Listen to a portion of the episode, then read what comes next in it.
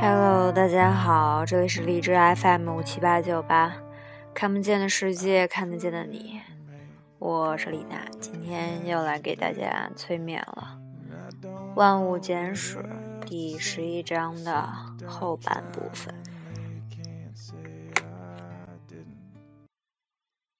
标准模型不但很笨拙，而且不完整。一方面，它根本没有谈到引力。找遍整个标准模型，你找不出任何解释。为什么放在桌上的帽子不会飞上天花板？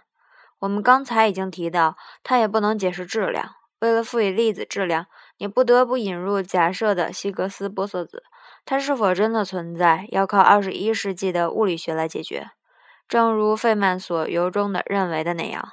因此，我们对这个理论处于进退两难的境地，不知道它是对的还是错的。但我们确实知道它是有点错的，或者至少是不完整的。物理学家试图把什么都扯到一起，结果想出来的是一种所谓的超弦理论。这种理论假设，以前我们认为是粒子的夸克和氢子，实际上都是弦，振动的能弦，它们在十一个维度中摆动。十一个维度啊。包括我们已知的三个维度，再加上时间以及七个别的维度，它们，嗯，哎呀，我们现在还无法知道。这种弦非常微小，小的可以被看成是点粒子。通过引入额外的维度，超弦理论使科学家们能把量子定律和引力定律相对比较融洽的合在一起。但是这也意味着，科学家关于这个理论的任何解释，听上去都会令人惴惴不安。比如公园凳子上的陌生人告诉你某个想法，你听了会慢慢走开一样。比如，物理学家米切奥·卡库是这样从超弦理论的角度解释宇宙的结构的：杂化弦由一根闭合的弦组成，它有两种振动模式。顺时针方向和逆时针方向要以不同的方式来对待。顺时针方向的振动存在于一个十维空间，逆时针方向的振动存在于一个二十六维的空间，其中有十六维已经被压实了。（括弧）我们知道，在卡鲁扎原先的五维空间里，第五维被卷成一个圈，已经给压实了。（括弧结束）如此等等，洋洋洒洒三百五十页左右。弦理论又进一步产生了所谓的 M 理论，该理论把所谓的膜的面纳入了物理学世界的灵魂。说到这里，我们恐怕到了知识公路的站点，大多数人该下车了。下面引了《纽约时报》上的一句话，他以尽可能简单的语言向普通读者解释了这样的理论：在那遥远遥远的过去。燃烧过程以一对又平又空的膜开始，它们互相平行的处于一个卷曲的五维空间里。两张膜构成了第五维的壁，很可能在更遥远的过去作为一个量子落户产生于无，然后又飘散了。无法与之争辩，也无法理解。现在物理学的问题已经达到这样的一个高度，正如保罗·戴维斯在《自然》杂志里说的。非物理学家几乎不可能区分你是合乎情理的怪人，还是彻头彻尾的疯子。有意思的是，二零零二年秋天，这个问题到了关键的时刻。两位法国物理学家孪生兄弟伊格尔·波格丹诺夫和格里西卡·波格丹诺夫提出了一种关于极高密度的理论，包括想象的时间和库珀、施文格、马丁条件这样的概念，旨在描述无及大爆炸以前的宇宙。这段时间一直被认为是无法知道的。波格丹诺夫理论几乎立即在物理学家中引起了争论：他到底是胡说八道、一项天才的成就，还是一个骗局？从科学的角度来看，显而易见，他多少是彻头彻尾的胡说八道。哥伦比亚大学的物理学家彼得·沃伊特对《纽约时报》记者说：“不过，近来他跟许多别的文献没有多大区别。”卡尔·波普尔被斯蒂芬·温伯格称之为现代科学哲学家的泰斗。有一次，他提出，物理学很可能没有一种终极理论，每一种解释都需要进一步的解释，形成永无穷尽的一连串越来越基本的原理。与之相对的可能性是，这种知识也许是我们完全无法理解的。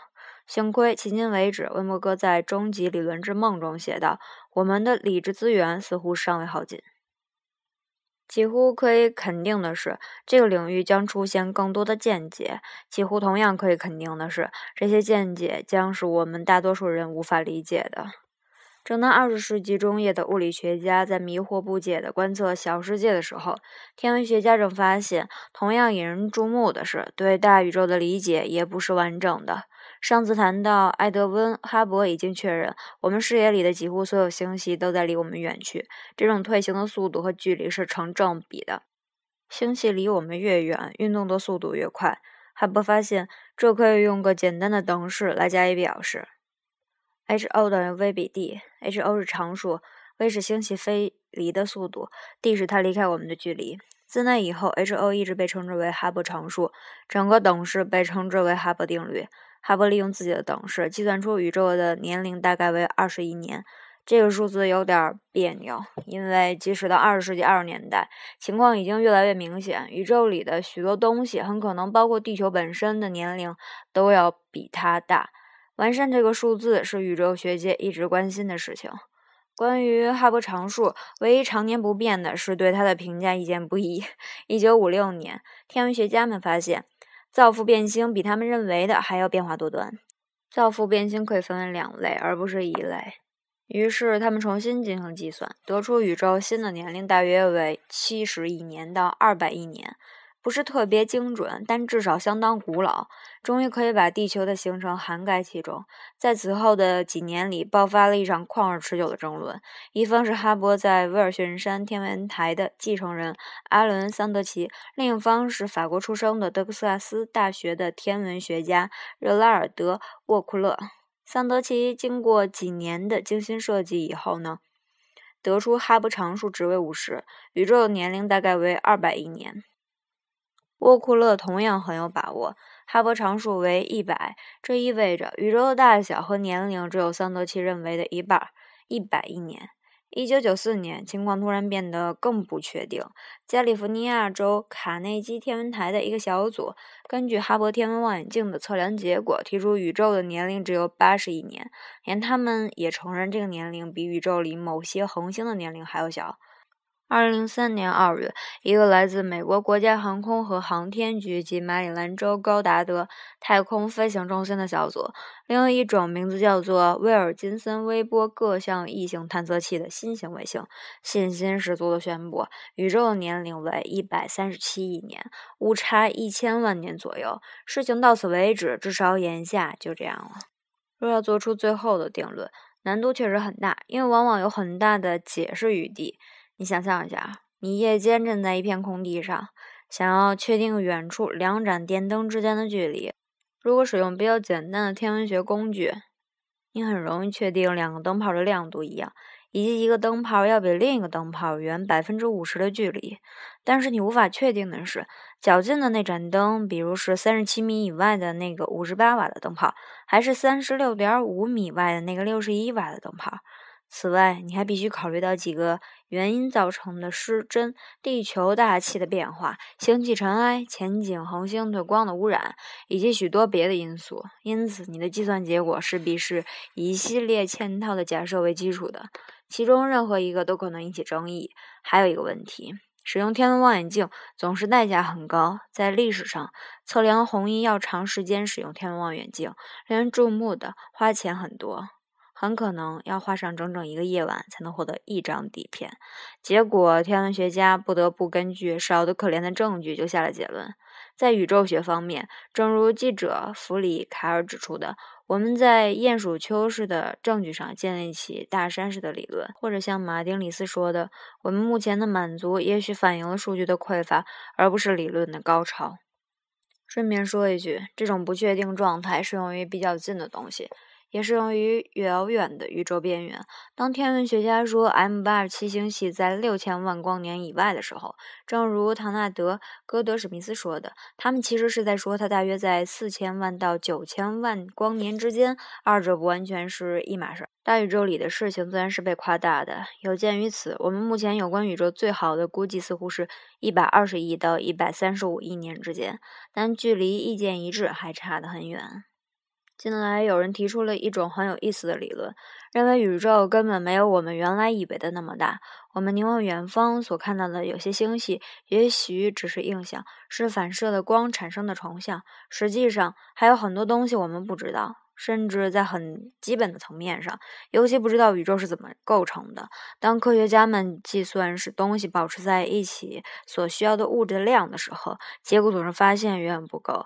宇宙的至少百分之九十，也许多达百分之九十九，似乎是由。弗里茨兹维基认为的暗物质组成的那种声性我们看不见的东西。我们生活在一个多半连看都看不见的宇宙里，而且毫无办法。想到这一点，这让人觉得有点不滋味。至少两个主要嫌疑的名字受到注意。据说他们不是 WIMP 就是 Metro。粒子物理学家往往赞成解释为粒子，即 WIMP。天体物理学家赞成解释为星体，即 Metro。Metro 一度占了上风，但根本找不到足够的数量，所以风向又转向了 WIMP。问题是 WIMP 从来没有发现过，由于它们的互相作用很弱，因此很难识别它们。宇宙射线会造成太多的干扰，因此科学家们必须钻到地下深处，在地下一公里的地方，宇宙射线的轰击强度只有地面的百万分之一。但是，即使把这一切都加上去，正如有一位评论家说的，宇宙在决算表上还相差三分之二。眼下，我们不妨把它们称之为 do nots。近来有迹象表明，宇宙的星系不仅在离我们远去，而且离去的速度越来越快。这与人们的期望是背道而驰的。看来宇宙不仅充满暗物质，而且充满了暗能量。科学家们有时将这称之为真空能或第五元素。无论如何，宇宙似乎在不断膨胀，谁也说不清这是什么道理。该理论认为，空空荡荡的太空其实并不空空荡荡，物质和反物质粒子在不停地产生和消失，是他们在把宇宙以越来越快的速度往外推移。令人不可思议的是，解决这一切的恰恰是爱因斯坦的宇宙常数。他为了驳斥关于宇宙在不断膨胀的假设，而在广义相对论里顺便引入的，也是他自称是我一生中最大的失误的那个小小的算式。现在看来，他毕竟还是对的。归根结底，我们生活在一个宇宙里，它的年龄我们算不大清楚。我们的四周都是恒星，它们到我们的距离以及它们彼此之间的距离，我们并不完全知道。宇宙里充满着我们无法识别的物质，宇宙在按照物理学定律运行，这些定律的性质我们并不真的都理解。以这样的一种很不确定的基调，让我们再回到地球，考虑一下我们确实理解的东西。虽然到目前为止，要是你听到我们并没有完全理解他这类话，你也许不会再感到吃惊，以及我们长期以来不理解而现在理解了的东西。